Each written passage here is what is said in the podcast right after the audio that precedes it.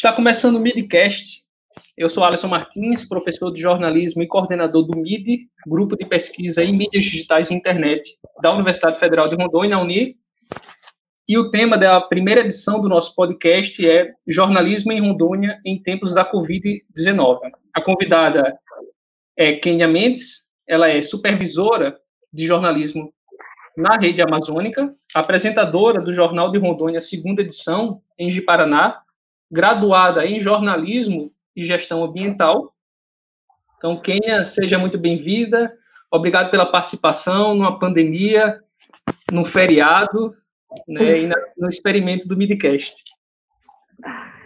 Oi, Alisson, bem-vinda de jornalista mesmo isso, né? Trabalhar muito, não tem feriado, mas é isso, a gente é, vai conversar um pouquinho aqui sobre esse assunto e eu acredito que é de extrema necessidade, não só para quem é da área jornalística, mas para qualquer pessoa que queira entender um pouquinho mais sobre uma cobertura de uma crise sanitária como essa que a gente está vivendo e entender a importância do jornalismo nesse momento, né, Alice? Que acho que é extremamente válido.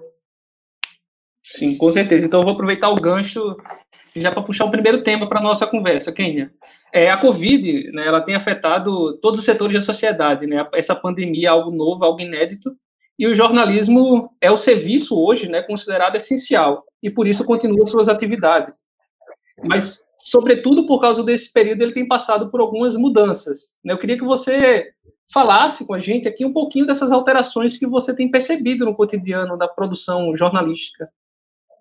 Uhum. Foram muitas mudanças, Alisson. É, mudanças é, bem significativas, mudanças diárias, né, do nosso cotidiano mesmo, e até difícil para a gente se organizar em meio a tanta mudança, né? A pandemia, eu digo que ela começou a alterar um pouquinho mais a rotina produtiva do jornalismo em Rondônia, mais especificamente da rede amazônica, onde eu estou, ali na talvez no final de março, nas últimas semanas de março, e desde então a gente vem dia após dia se adaptando. Mas essas mudanças, eu digo, eu acho que eu acredito que não só para a rede amazônica, mas para o jornalismo em Rondônia, essa mudança mais é, drástica, ela acontece ali nas, nas últimas semanas de março e vem desde então. Aí ela começa com você no interior de Rondônia, vou dizer aqui para de Paraná, né? Em Rondônia, né? Que você está uhum. fora ali de onde talvez já a pessoa, o jornalismo já estava até mais adiantado nessa cobertura. A gente começa a encontrar, é, ter que se adaptar a essa realidade. Aí vem uma adaptação de entender o que está acontecendo no mundo, né? Enxergar o que está acontecendo e como isso está sendo refletido aqui em Rondônia, né? Que também é, é, uma outra realidade. Aí a nossa rotina produtiva, ela de produção, ela começa a ser alterada. Primeiro, porque a gente está falando né, dessa situação do vírus, de uma doença, aí tem todo um cuidado que precisa ser tomado com as equipes que vão estar nas ruas Aí a nossa mudança vem, como eu disse, entender o que está acontecendo, enxergar Rondônia nesse contexto. Acho que as pessoas vão lembrar que no início é, foi uma confusão, uma loucura, era decretos sendo alterados todos os dias, os municípios não sabiam o que eram da, da competência deles realizar, o Estado também estava ainda é, se situando da situação, lançava um decreto, ele, ele, é, o município lançava um decreto, aí vinha o decreto do Estado, ninguém sabia o que estava, se valia do município, se valia do Estado, e aí vinha o nosso trabalho jornalístico de entender tudo isso, e aí vem mais uma adaptação, né, de correr contra o tempo, entender o que estava acontecendo, para que as pessoas ficassem é, com, uma, com, com uma informação correta, porque a, a, a desinformação, num momento como esse, ela é extremamente prejudicial. Então, a gente se adaptou ao que está acontecendo no mundo, enxergou a realidade de Rondônia, a gente viu que seria difícil, porque estava sendo difícil para os estados, né, para o estado, para os municípios, para, o setor de saúde, né, de todos os municípios. Então, vem, além da nossa própria adaptação jornalística, estava todo mundo se adaptando a essa mudança que a pandemia trouxe. Então, aí vem a, a adaptação de entender o que está acontecendo muito rápido para levar uma informação correta. Aí a gente veio para a questão das, das equipes, da segurança das equipes, né, que vão para a rua, que precisavam estar na rua. A princípio era usa máscara, só, né, quando estiver na rua, não use em tal lugar, né? Ah, não, tem que usar, o uso da máscara é obrigatório, passa a ser obrigatório até por decreto, então não pode sair sem a máscara. Aí vem uma série de cuidados que a gente trouxe, né, que depois a gente pode falar mais sobre isso. Muito legal, Kenia. É, você tocou em alguns pontos que eu queria mesmo perguntar, então eu vou começar, óbvio, pelo início, né? Você falou, por exemplo, que percebeu que essa mudança, né, de fato, na rotina de vocês começou em março. É, eu tenho um dado aqui, por exemplo, que, de fato, o primeiro caso né, em Rondônia é em março, e é neste mês que a OMS define que a doença, né, que a Covid-19 é uma pandemia. Embora no Brasil a gente tenha registro desde fevereiro, é, a gente sabe que demorou um mês até virar uma pandemia né, oficializada pela OMS e até chegar em Rondônia, como você citou e dizendo que teve essa alteração na rotina. Mas de onde partiu, de fato, essa mudança, né, essa iniciativa de perceber que teria que algo ser alterado? Né? Isso veio, foi uma decisão interna ou foi algo de rede? Né? A gente sabe que vocês são filiada, uhum. você trabalha especificamente na afiliada da e é de uma empresa que é regional, toda a região norte. Então, como é que foi essa gerência entre uma afiliada de uma grande empresa é, nacional e, e, também ser uma empresa regional? Uhum.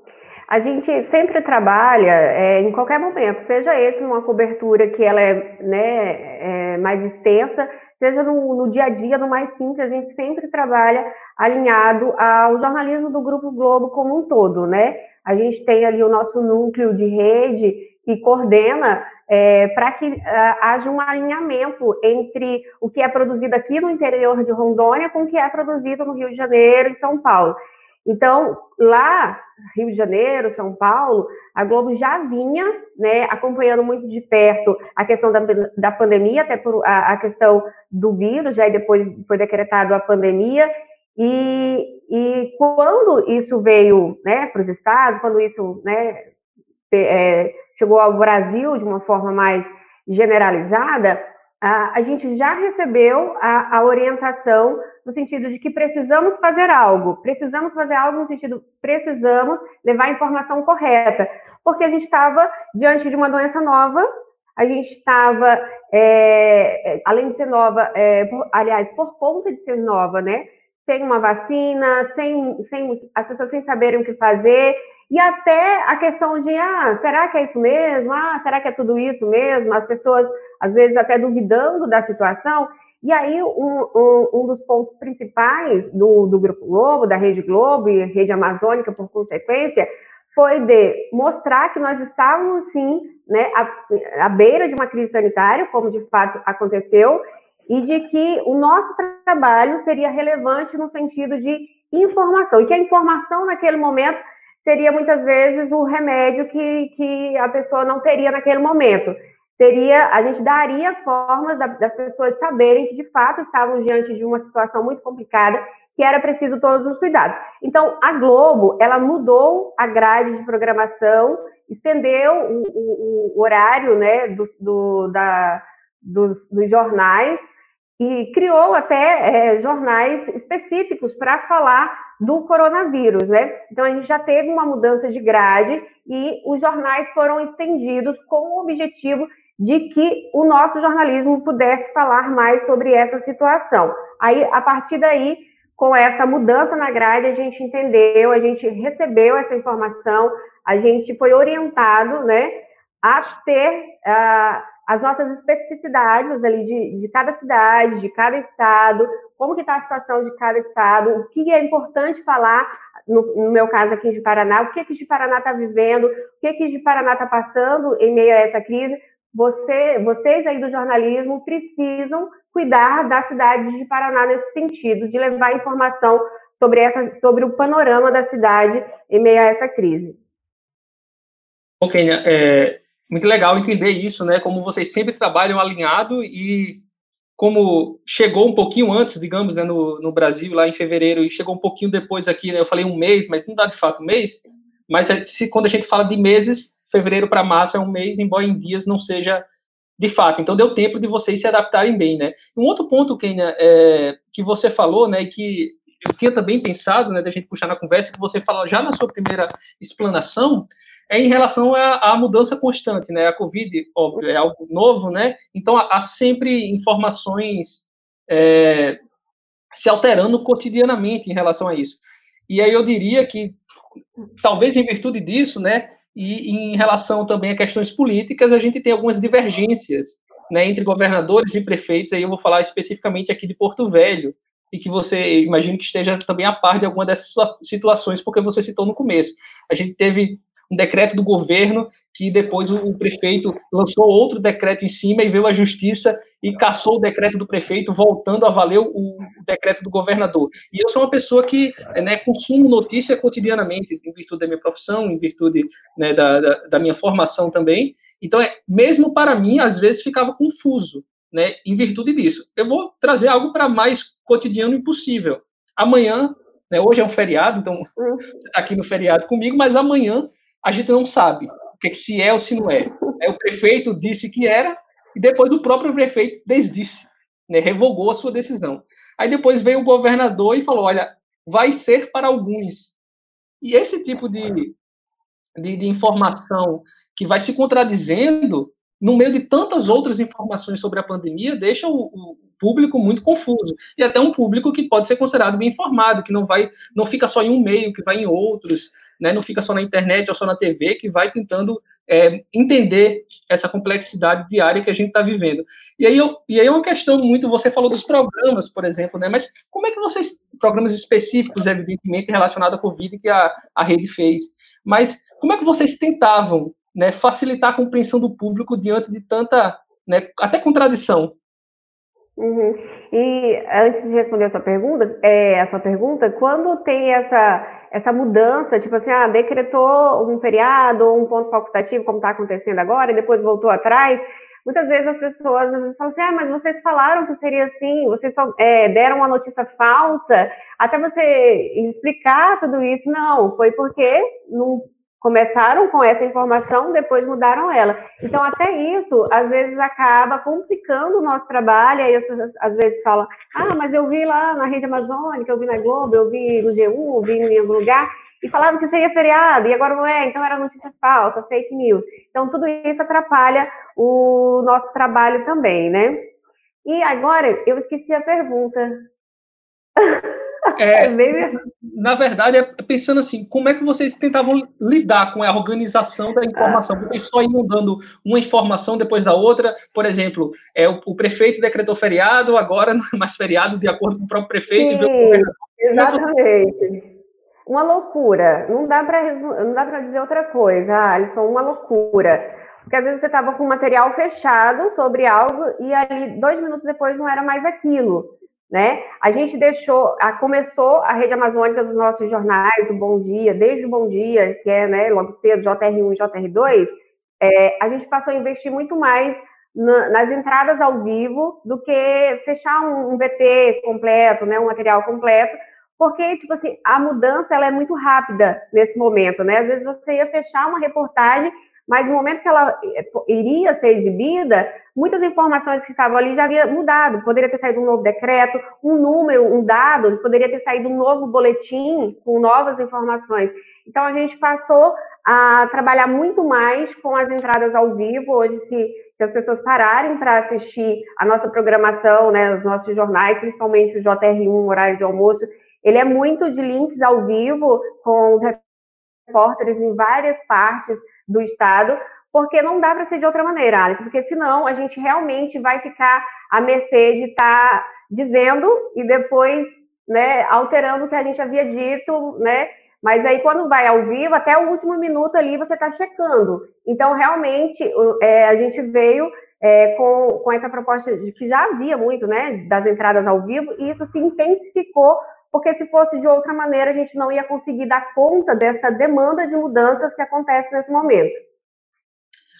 Bom, eu vou agradecer aqui a participação do pessoal no chat, né? Podem fazendo as perguntas, que acho que daqui a um, um tempo eu começo a fazê-las a Kênia, mas eu vou puxar um, um, outro, um outro ponto, Kênia, que você citou, né? Que foi a, em relação à, à desinformação, né? É, como, você, como a gente tem falado aqui, além de ser nova a cobertura, algo novo, é nova também a doença? Então, para além de uma confusão que os políticos têm criado de maneira geral, a justiça também em algum momento entrou é, nessa atrapalhando né, a boa condução da informação. Então, isso muda constantemente, a doença muda constantemente, e junto com a doença, a desinformação. Né? Mas veja só, para além da desinformação, a gente teve também questões mudando. Eu lembro da máscara, né? Que no começo só podia usar quem estava doente. Eu não comprei, por exemplo. Né? Isso. Né? Eu estava muito bem obedecendo a, a ordem que não podia comprar máscara. E no outro dia o governador disse que todo mundo só podia entrar nos locais com máscara. E eu não tinha nenhum, porque eu estava obedecendo. Mas para além disso, dessa confusão toda, porque algumas são naturais, né? Essa da máscara, por exemplo, eu considero até natural né, porque era algo que estava acontecendo, mas diferente dessas questões políticas que a gente abordou. Mas eu queria saber em relação à desinformação, né, ou, é, é, as mentiras, né, ou, ou, as informações ainda não constatadas, né, ainda não completamente verídicas, algumas, né. Como é que vocês lidaram com isso? Você falou de entrar ao vivo, né, tentar para tentar dirimir um pouco dos problemas das mudanças constantes na política até, né, dessas decisões, isso realmente é uma coisa interessante a gente observar mais entradas ao vivo para diminuir esse problema, né, porque até o momento final vocês têm como dar a informação que seja, pelo menos até aquele momento, mais precisa possível. E como é que vocês lidaram especificamente com a desinformação? Vocês é, pegavam essas informações que circulavam nas redes sociais, que circulavam né, é, até sites de não tanta confiabilidade e traziam para o jornal para desmentir, para bem esclarecer a população? Como é que vocês lidavam com essa complexidade de informação? Uhum. É, geralmente, essa, essa desinformação, ela acontece muito na internet, né? Nos sites, nas, em sites não confiáveis, como você disse, nas redes sociais, e, e geralmente é, o público que, que acessa, que está mais com essas informações, é, é de está na internet e seria muito mais rápido e prático a gente tentar mostrar que aquilo ali não é uma notícia verdadeira na própria internet. Né? Então, o G1 ele tem né, ali uh, um ponto de checagem para essas é, para as notícias que acontecem por, por aí, né, as, as desinformações que são propagadas por aí, e aí aquilo é checado, né, e transmitir, colocado nesse, ah, é ou não é, desse, é tudo é, é verdadeiro que está tá sendo colocado aí ou não. Então, o portal de notícias da Globo, né, o Globo, a, o Globo.com, o G1, trabalha muito com essa, com essa, com esse processo, né, de fazer com que essa desinformação, que aquela notícia que não é verdadeira, a gente consiga mostrar que aquilo não é real e, e apontar o porquê aquilo não é real. Só que na TV a gente também faz isso, né? A gente também mostra isso. Principalmente, vou falar de Paraná, porque quando a gente está na cidade, né, no, no, aqui no interior, a, as notícias circulam muito rápido, né? E, e aí a gente, no nosso jornal, aqui no JR2 de Paraná, acho que mais no início, o início foi bem mais complicado, Alisson. Aí a gente, por várias vezes, a gente teve que falar assim, olha, tá circulando nas redes sociais tal vídeo ou tal áudio e não era verdadeiro. A gente fez a checagem com os órgãos né, de saúde ou com quem fosse é, né, viável ali, com quem fosse responsável pela informação correta daquilo e trouxe dentro do jornal para falar assim, olha, isso aqui não aconteceu. A, a verdade sobre isso é essa, e aí as pessoas responsáveis né, por resolver, por esclarecer aquela situação falavam. Então, isso foi muito preciso no começo, né? Eu acho que depois, ao, ao menos aqui em Paraná, as pessoas foi, foram tomando mais consciência e passaram a, a, assistir mais jornal, a acessar mais os sites que já são mais confiáveis. Inclusive, acho que teve até algumas pesquisas que mostraram um pouquinho é, como houve um, é, um crescimento da credibilidade de veículos, de alguns veículos de comunicação, né, de alguns sites que já são aí mais é, consagrados no meio, né, vamos dizer, passaram, então as pessoas, assim, pelo menos minimamente, eu acredito que passaram a enxergar a necessidade de checar mais as informações, embora checar as informações, embora a gente está muito longe, né, de dizer que as pessoas estão conscientes em relação a esse assunto. É, é, interessante você falar isso, né? Porque a gente vive um momento de, de, extrema descredibilização do jornalista, né? Do jornalismo de maneira geral, não do jornalista especificamente, mas da profissão e da instituição, que para mim é mais preocupante, né? A gente viu alguns textos sobre isso. É, e isso talvez tenha saído, né? O tiro tenha saído pela culatra, como fala o bom português, né? É, uhum. Como você tem, tem percebido, tem falado aí, talvez tenha trazido mais pessoas também para o jornal, porque percebe que daquela profusão de informação da internet talvez seja um lugar minimamente confiável, pelo menos, né? É, eu queria fazer uma pergunta que o Robertson fez, Kenny, eu vou botar aqui na, na, na tela, mas eu vou lê-la. Né? Ele está perguntando em relação aos boletins né, do Ministério da Saúde, né? Porque os números estão cada vez mais estão cada vez mais complexos, né? Estão cada vez mais complicados, estão cada vez mais menos transparentes. E, e eu não sei se, como é que vocês se relacionam com isso, porque você fala muito né, a partir de Paraná, mas eu queria saber como é que vocês lidam com esses números também, se vocês trabalham com eles ou a ausência da divulgação específica, própria, bem detalhada e transparente desses números do Ministério da Saúde. Eu agradeço ao Robertson pela pergunta. O posicionamento da Globo ficou muito claro, né? E, e não só da Globo, mas especialistas, autoridades no assunto falaram, né? que a mudança que, que havia sido proposta, ela não era, não era é, favorável para esse momento, ela não contribuiria com a, com a clareza de informações que esse momento precisa. Ah, agora vamos falar, falando em Rondônia, é, da questão dos dados, como a gente consegue esses dados aqui em Rondônia, em de Paraná, que é a nossa realidade, o começo foi extremamente difícil. Aqui em Paraná, a gente demorou a, a, ter um local que você pudesse acessar e aqueles dados estariam, o boletim estaria ali com as informações de casos suspeitos, confirmados, internados. A gente demorou a ter acesso a essa informação. Aí era todo dia ligando, ligava para um responsável, ligava para outro responsável, que passava para outro e para outro. Demorou para a gente ter um local que hoje, aqui de Paraná, é, você acessa o site da prefeitura e tem lá é, uma abazinha para você ter ali os dados mínimos, né, de, de, de sobre os casos da Covid-19 de Paraná, como casos confirmados, enfim. Mas o início foi bem difícil. Agora a gente consegue acesso a esses dados com mais facilidade.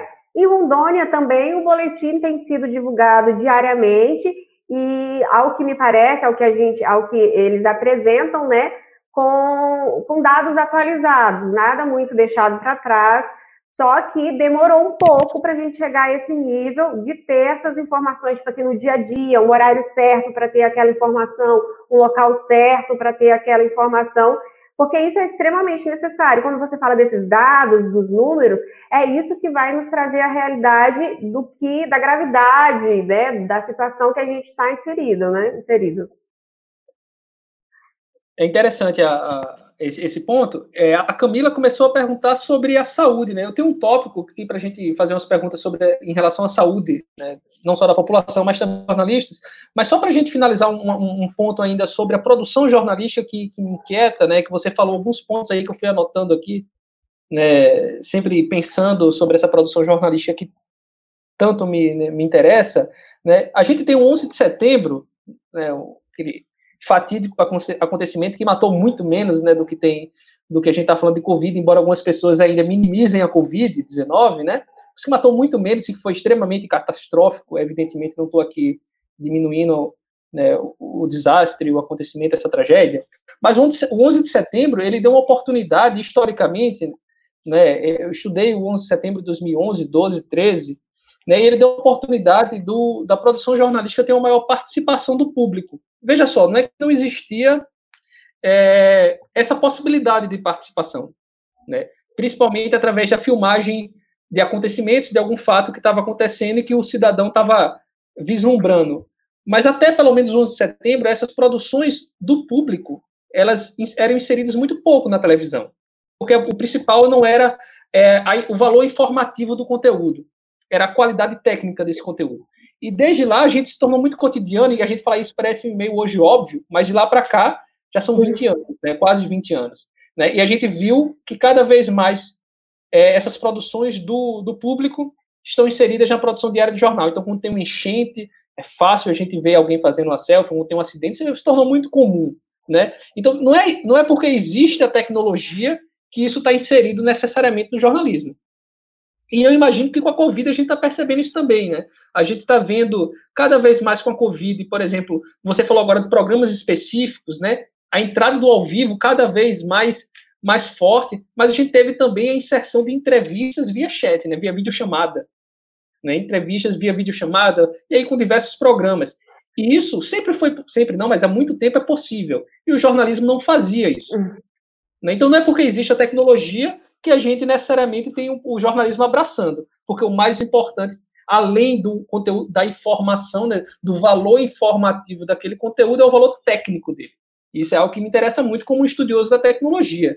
Né? E aí eu te pergunto, né, de tudo isso que está acontecendo, você acha que a gente vai mudar algo na produção jornalística diária, que a partir da Covid-19, né, a partir de 2020 a gente vai ter algo que veio para ficar no jornalismo, como foi há 20 anos atrás, né, uma produção maciça de conteúdo com câmeras digitais que já existiam na época, mas que, que o jornalismo não abraçava. E hoje eu, hoje eu percebo, por exemplo, essa questão da videochamada, mas eu não sei se tem outros né, aspectos que você vê que mudou, como você falou, de programas específicos para discutir os links, né, as entradas ao vivo. Você acha que o que, é que veio para mudar ou que vai mudar?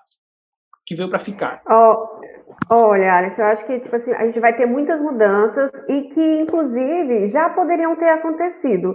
É, o jornalista ele é muito apegado e eu não vou é, julgar, porque talvez eu sou assim também, a gente é, meio que ensinado assim, que você precisa estar tá lá no campo, que você precisa estar tá olho no olho com seu entrevistado, que você precisa é, ter esse contato né, na rua.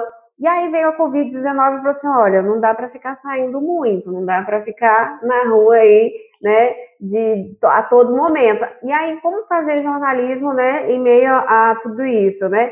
com essa restrição de saída, e não é, é, é, era uma questão de saúde do repórter, o repórter ele já, do jornalista, ele já tem que sair de casa para trabalhar, ele já vem trabalhar, e se a gente mantesse a mesma rotina que é normal, que era normal antes da pandemia, é, chegou na, na, redação, pega o assunto, vai, vai a campo, sai, talvez só retorna no final do expediente, não daria muito certo nesse momento, a gente ia estar expondo as equipes a um risco extremamente grande nesse momento. Então, aí, como você já citou, e é algo que a gente tem utilizado muito na rede amazônica, que são as, as chamadas, né, é, via internet, Skype, seja qual for o programa utilizado, a gente já até é, orienta os nossos, é, os nossos entrevistados, questão de plano, como filmar, é, como se posicionar, a luz, a, a, aqueles que já são às vezes fontes ou comentaristas dos nossos jornais, eles até já sabem como fazer para aparecer no jornal por né, eles mesmos se enquadrando, eles mesmos é, vendo como que está a iluminação e tudo mais. E então a gente viu que a pessoa consegue fazer isso em casa para nos dar uma entrevista. Então, opa, não preciso fazer esse deslocamento até lá. Hoje, é, isso se abriu muito, não só para o jornalista fazer isso, mas as pessoas, quem a gente precisa entrevistar começou a entender que é para. É, então é, é só, só dá para ser assim? Então, beleza, vou fazer assim. Mas aí agora eles já sabem que não é o que isso, é bacana, dá para fazer assim. Então, a gente hoje, aqui em Rondônia, em Rondônia, a gente consegue é, uma entrevista com alguém que está lá em São Paulo. Gente já poderia fazer isso? Poderia, né? Um especialista que está lá no Rio de Janeiro, que está lá no Rio Grande do Sul, já poderia fazer isso? Já era feito? Era feito, só que não só, não numa quantidade, na quantidade como é feito agora, né? Só que esse, esses entrevistados, eles passaram a entender muito mais que era para ser assim, que é, só, é essa possibilidade, então eu vou aceitar fazer essa videochamada, essa entrevista aqui via internet. Então, os nossos entrevistados estão mais receptíveis também para esse novo formato. E aí a gente consegue muito mais é, acesso a pessoas que estão longe, né? Longe no sentido também de outros estados, mas também aqui, pessoas que estão aqui em Paraná, que a gente não pode ir lá, não pode estar saindo, que fazem é, essa, essa entrevista via internet ou gravam um vídeo e manda para a gente.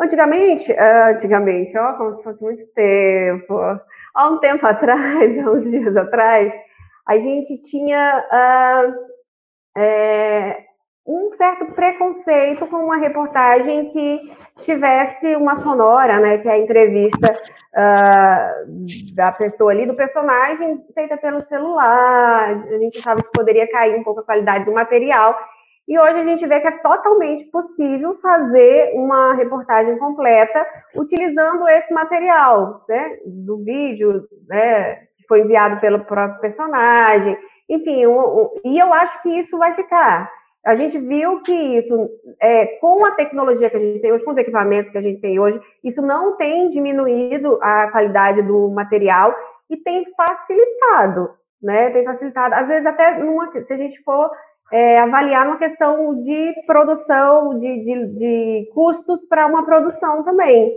né? Porque às vezes ah, eu vou viajar lá para outra cidade para entrevistar o fulano ou para fazer imagens, sendo que as pessoas agora filmam, elas mesmas filmam, tipo assim, a gente aqui em Paraná, a, nosso sinal chega para 15 cidades que assistem o jornal aqui de Paraná, e não dá para a gente estar tá lá cobrindo essas cidades, mostrando essas cidades.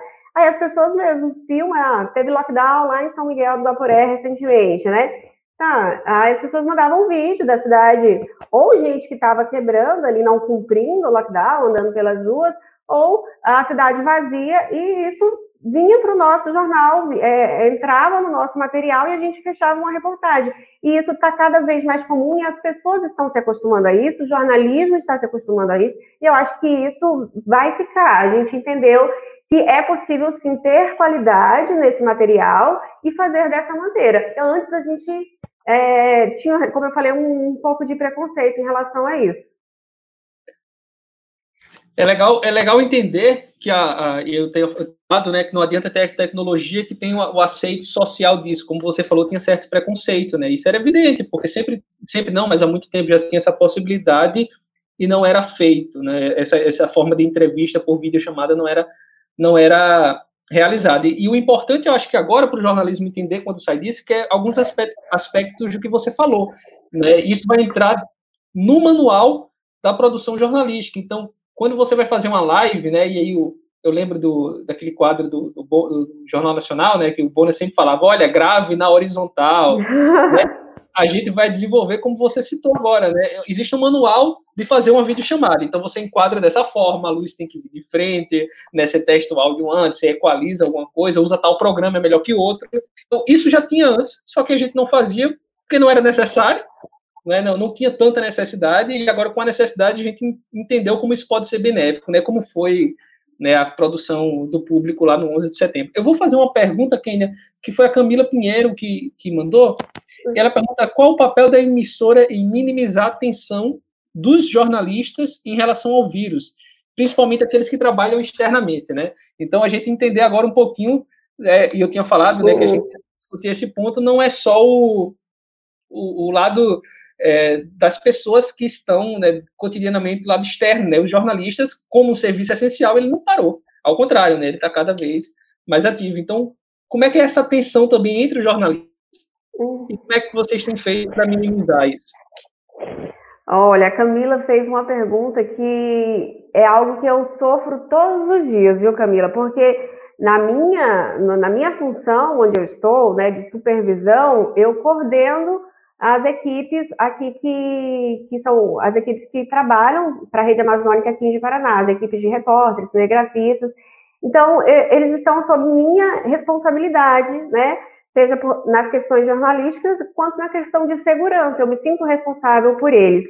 Então, é, eu acredito como a, a, ao passo que, que a situação foi se agravando, que a gente foi entendendo, a, até a gente mesmo, a gente pessoa, a gente jornalista, que a gente foi entendendo a gravidade da situação que a gente estava é, vivendo, foi ficando meio que assustador, né? Então, e, e todos os dias, é, o que eu faço para minimizar essa situação é mostrar para pro, pro jornalistas que trabalham aqui comigo, com a minha equipe, isso que eu acabei de dizer na pergunta anterior, que é possível a gente fazer as nossas produções, chegar na redação, fazer os contatos com os nossos entrevistados, é, evitando de sair ao máximo, porque a gente sabe toda vez que o repórter, o jornalista, o telegrafista for para a rua, ele está se expondo, por mais que a gente tome todas as medidas de segurança, é, o uso de máscara é constante, a gente tem álcool e gel no carro, na redação, a gente esteriliza os equipamentos todos os dias, o microfone do entrevistado, quando a gente precisa fazer essa entrevista presencial,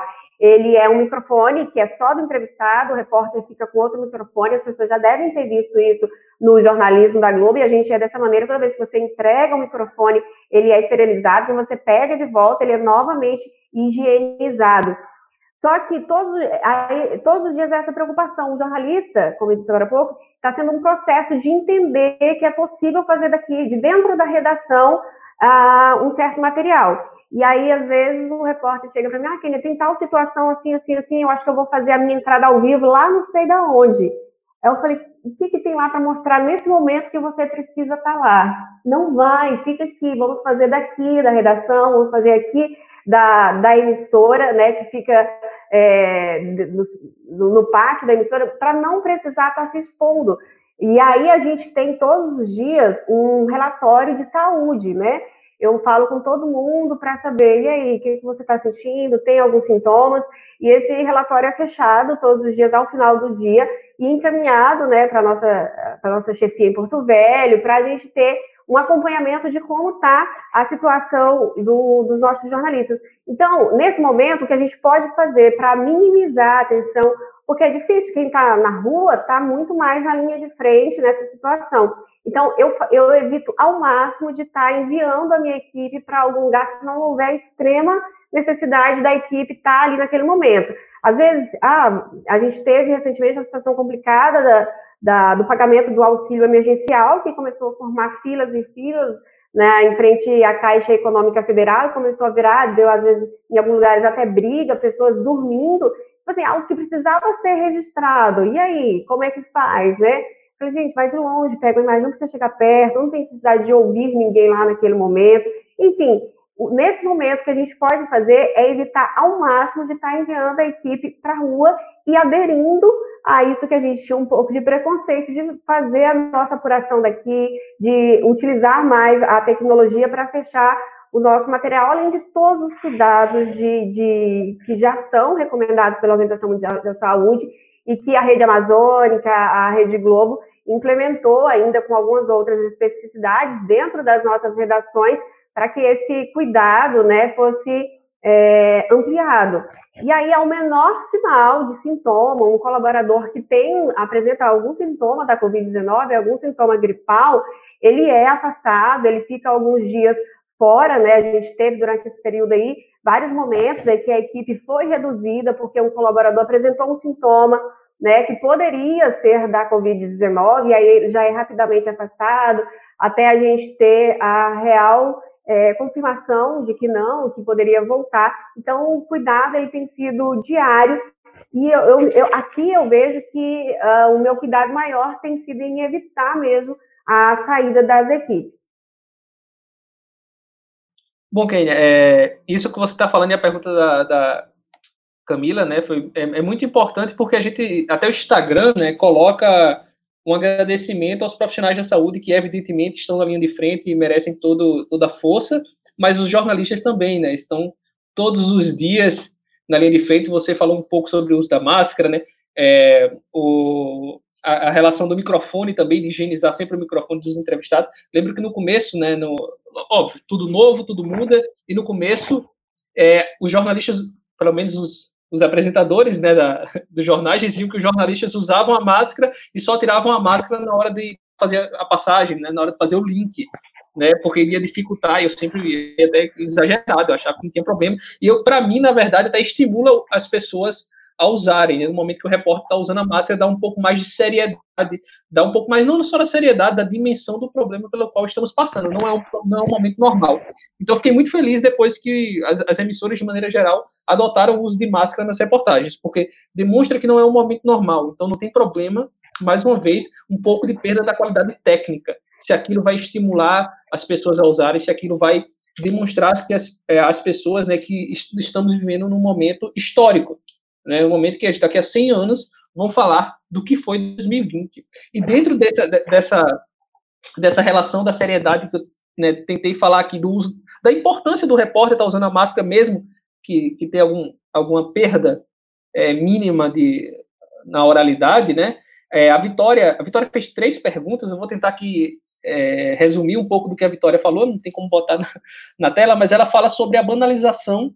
Né, ela bota entre aspas, é óbvio, a banalização do número de, de mortos, né? E fala assim, ó, a notificação em massa sobre assunto, será que isso, né, causa uma frieza naqueles que acompanham diariamente jornalistas, né? Aquilo que a gente diz, né? É, quando 15, 300 pessoas em um momento único, de maneira abrupta, é, causa muito mais impacto do que você perdendo 300 ao longo de vários dias, né, por mais que seja a mesma causa.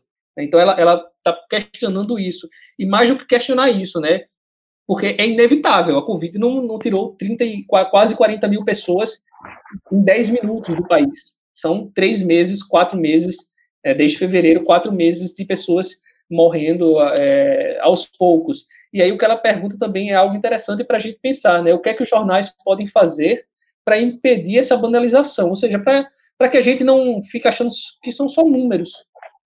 Eu vou passar para você. Uhum. Eu acho que a, a, campanha da Globo, exatamente, o que ela citou, é, eu acho que foi quando a gente recebeu essa proposta de humanizar essa situação e o Jornal Nacional é, exemplificou isso ao colocar a foto das pessoas é, no telão lá do, do, do JN, para mostrar realmente isso, que não eram apenas números, eram pessoas, eram filhos, mães, pais. E, infelizmente, a, a, situação, ela tem, tende, né, quando você vai falando todos diz, ah, morreu, é, né, morreram tantas pessoas, e, e, e aquilo ali, se a pessoa não for se atentando à real é, dimensão daquilo, aquilo vai passando mesmo. São números, não morreu nenhum, nenhum parente meu, não morreu nenhum amigo meu, né? Então vai passando, vai passando, não, né, aquelas mortes não foram registradas tudo de uma vez.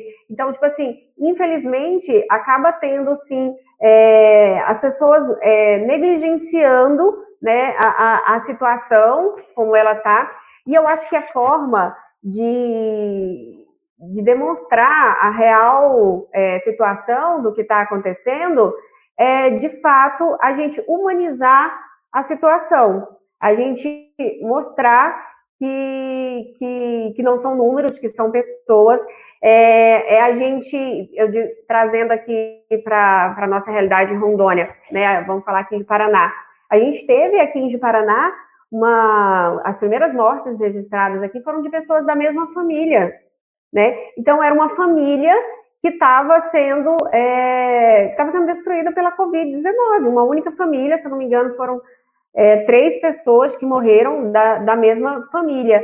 Então, quando eu comecei a, a, ver aquela situação, a ver essa situação aqui de Paraná, eu mesma, tipo assim, foi um choque até para mim mesmo. Eu falei, a gente começa a pensar na nossa família, a gente começa a pensar nos nossos amigos, e aí a gente vê, poxa, são três pessoas da mesma família, e se fosse a minha família? Né? Só que não precisaria chegar ao ponto da gente ter que se colocar no lugar do outro, né?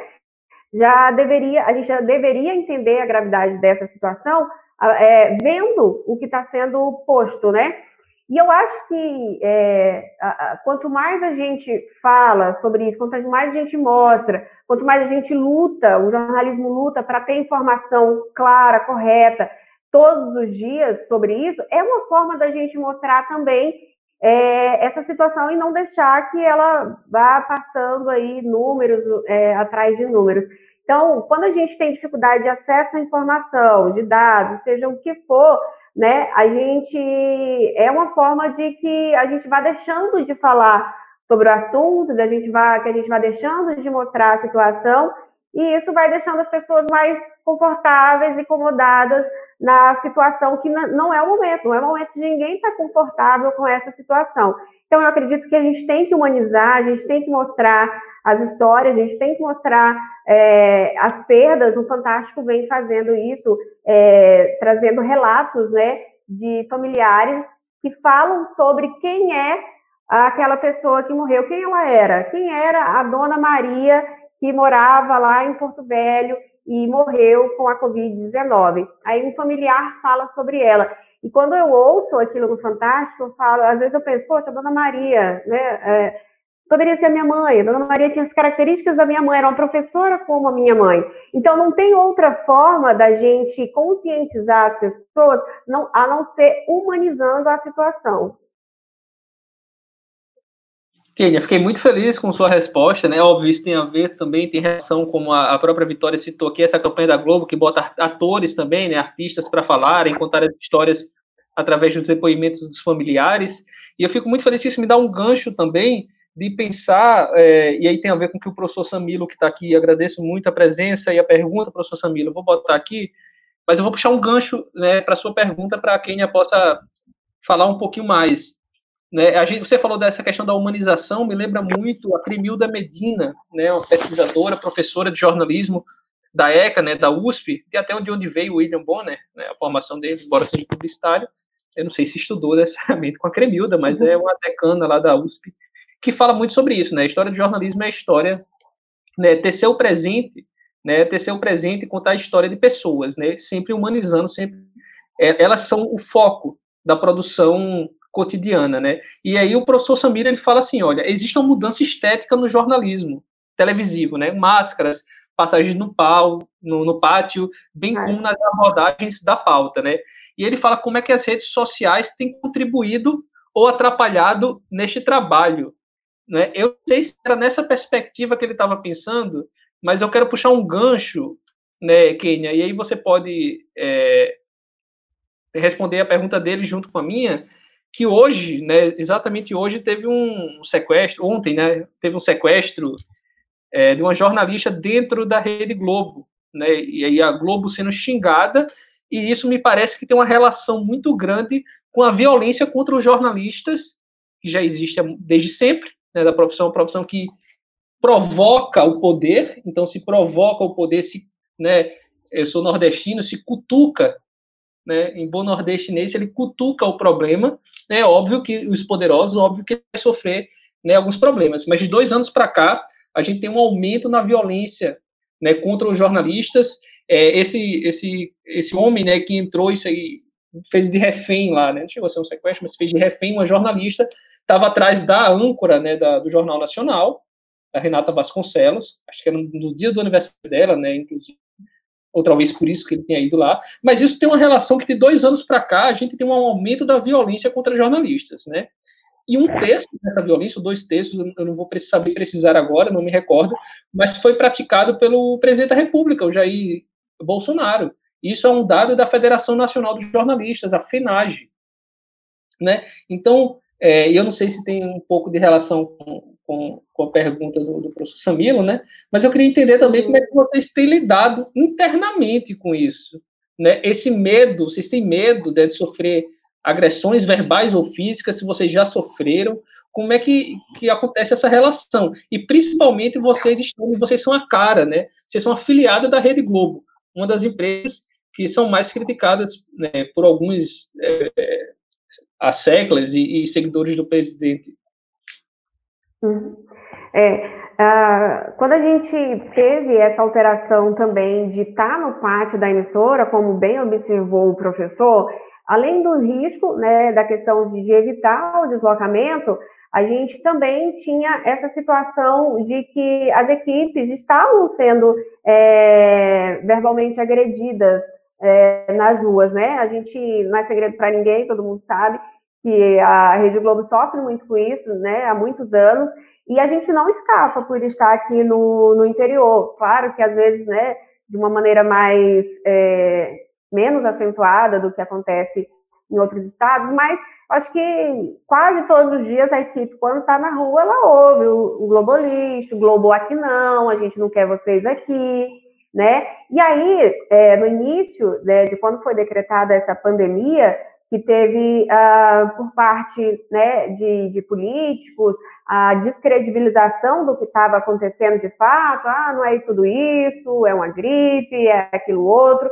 Então, as pessoas que se identificavam ideologicamente, politicamente com essas pessoas, né, que tinham esse tipo de comentário, logo atacavam a Rede Globo, a Rede Amazônica, os nossos profissionais, porque a gente mostrava dia a dia que não era só uma gripe, de que não era uma situação é, que logo ia passar. e aí a, a gente sofria a retaliação por estar indo contra o posicionamento de um político que tinha um posicionamento próprio, não era nenhum né, pessoal, não era um posicionamento científico, embasado em algo. E a gente fazia o nosso trabalho com todo o embasamento possível. Então a gente ouviu muito nas ruas, é, aqui de Paraná mesmo, não estou falando de outro lugar, não, estou falando aqui de Paraná, né?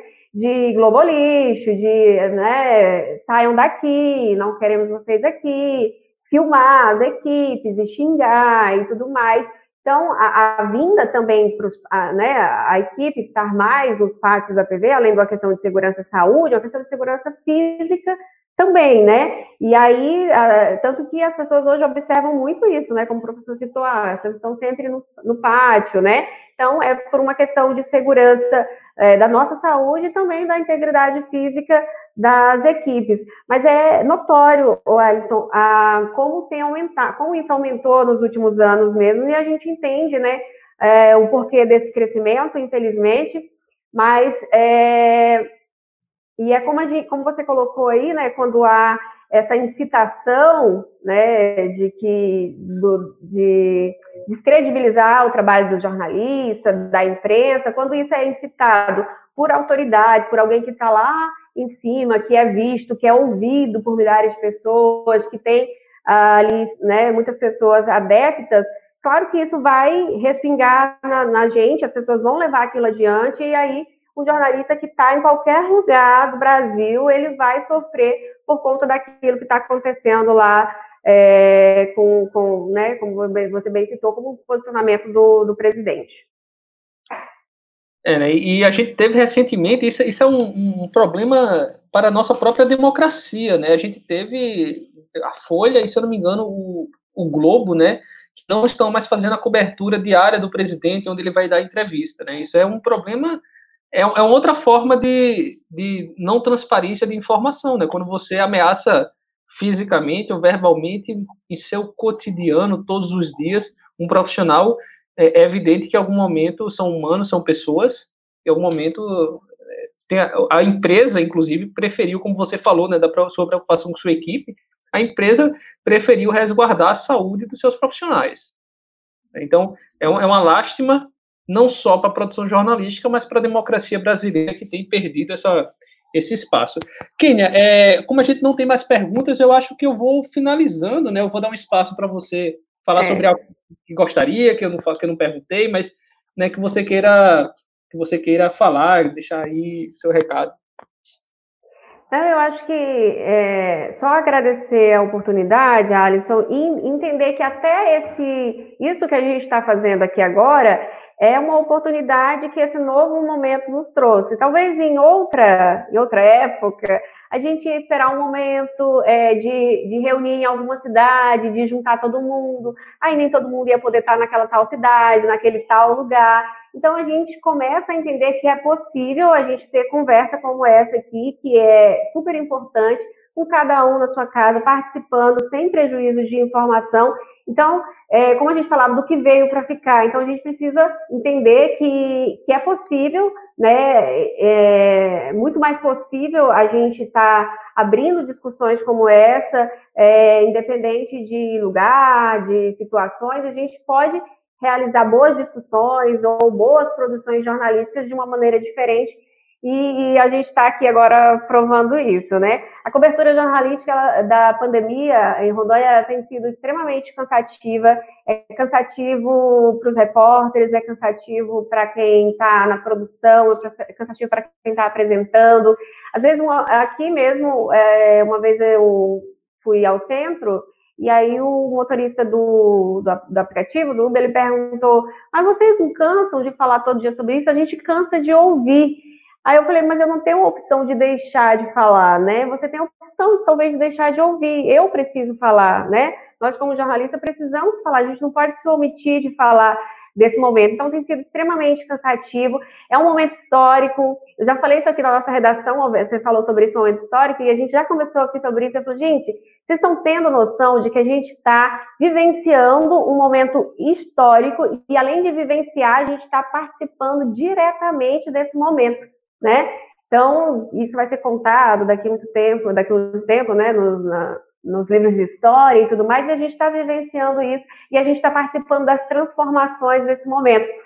Então, embora é muito preocupante, triste tudo o que está acontecendo, mas também tem muita mudança que a gente está vivendo em meio a tudo isso, jornalisticamente falando, e que a gente, a partir de agora, vai estudar sobre isso, né, Alisson? Vai pesquisar sobre isso e vai ver que muita coisa, de fato, veio para ficar. Então, agradecer a oportunidade de todo mundo que participou, acompanhou, o pessoal que comentou, que bacana, né? Eu estava super nervosa, porque, gente, eu até comentei com um amigo hoje, eu não sei me preparar para essas coisas, eu sou, sabe, assim, eu sou aquela que, o Alisson deve que fez um roteiro, a coisa mais linda do mundo, né?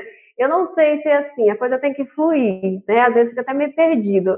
Mas eu quero agradecer a todo mundo que acompanhou, tá? Achei muito bacana. Na próxima, talvez a gente eu esteja melhor preparada, viu, Alisson?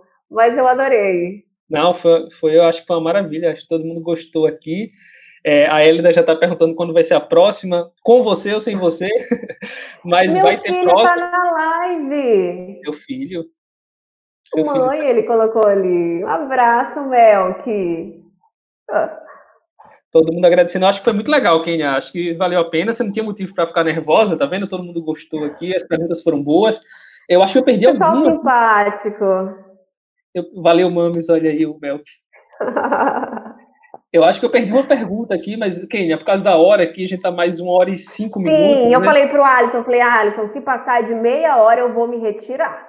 Tá vendo? Mas eu, olha eu... só, já passou uma hora, né? Uma hora e foi rápido. Foi rápido, bacana. Eu vou agradecer, né, todo mundo que chegou até aqui, né, agradeço você, Kenia, mais uma vez, assim, na, na pandemia, no feriado, mas acho que foi bacana, você falou do, desses momentos históricos, né, a gente está fazendo isso, hoje também uma jornalista, né, colega sua, se formou, a Vanessa, se formou no meio da Olha! pandemia. Desculpa, não foi hoje, foi ontem. É, ela colou grau de máscara sozinha mas gente, oficialmente. Mas tá aí, formada. Tá é, com todos os feridos, né? E pelo menos estamos vivos, né, Kenia? É, então é isso, pessoal. Agradeço novamente, né, a convidada, todo mundo chegou até aqui. E quero agradecer especialmente a Vanessa e a Jaqueline, né, as jornalistas que têm me acompanhado há um tempo já. Então, agradeço a todo mundo. A Elida, que perguntou quando vai ser a próxima live. Elida, É, nosso próximo convidado deve ser o professor e advogado Vinícius Miguel. Vamos, Olha fechar, aí. vamos fechar ainda a data, né? É, mas aí para a gente discutir sobre transparência, sobre democracia e a lei de acesso à informação. Você ia falar alguma coisa aqui? Agradecer também a minha equipe, né, galera? Tem uma galera aqui na redação que ficou comigo até agora. Colocaram luzes aqui para a iluminação ficar melhor. É equipe maravilhosa, né? Agradecer a todo mundo. Olha aí, até meu chefe acompanhou a live, o Daniel. Obrigada, Daniel. Daniel Salgado. Olha é, aí a então. responsabilidade, então... né? ah, ele aqui, achei o Daniel Salgado, verdade. É, então, muito obrigado a todo mundo. Então, Elida, é, próximo convidado da gente vai ser o Vinícius Miguel. Vamos discutir sobre né, democracia, transparência né, e lei de acesso à informação. Não sabemos ainda a data, mas a gente vai divulgar, então né, aproveito para também quem não, não sabe, esse, essa live ela foi proposta né, pelo MIDI, que é o, o grupo que eu coordeno, o grupo de pesquisa em mídias digitais e internet. Vocês podem acessar é www.midi.unir.br. Então acessa lá que vai ter mais informações, se inscreve lá e as próximas lives a gente se encontra. Eu acho que é isso. Muito obrigado. Tchau, tchau.